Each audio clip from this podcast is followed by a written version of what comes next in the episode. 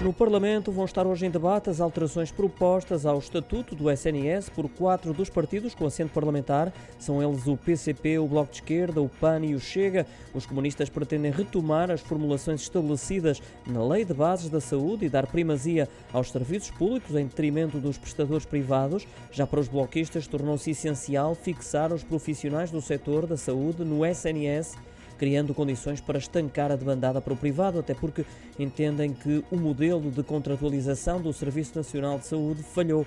Já o Chega quer equidade no direito à saúde, essa é a principal preocupação no projeto de lei apresentado.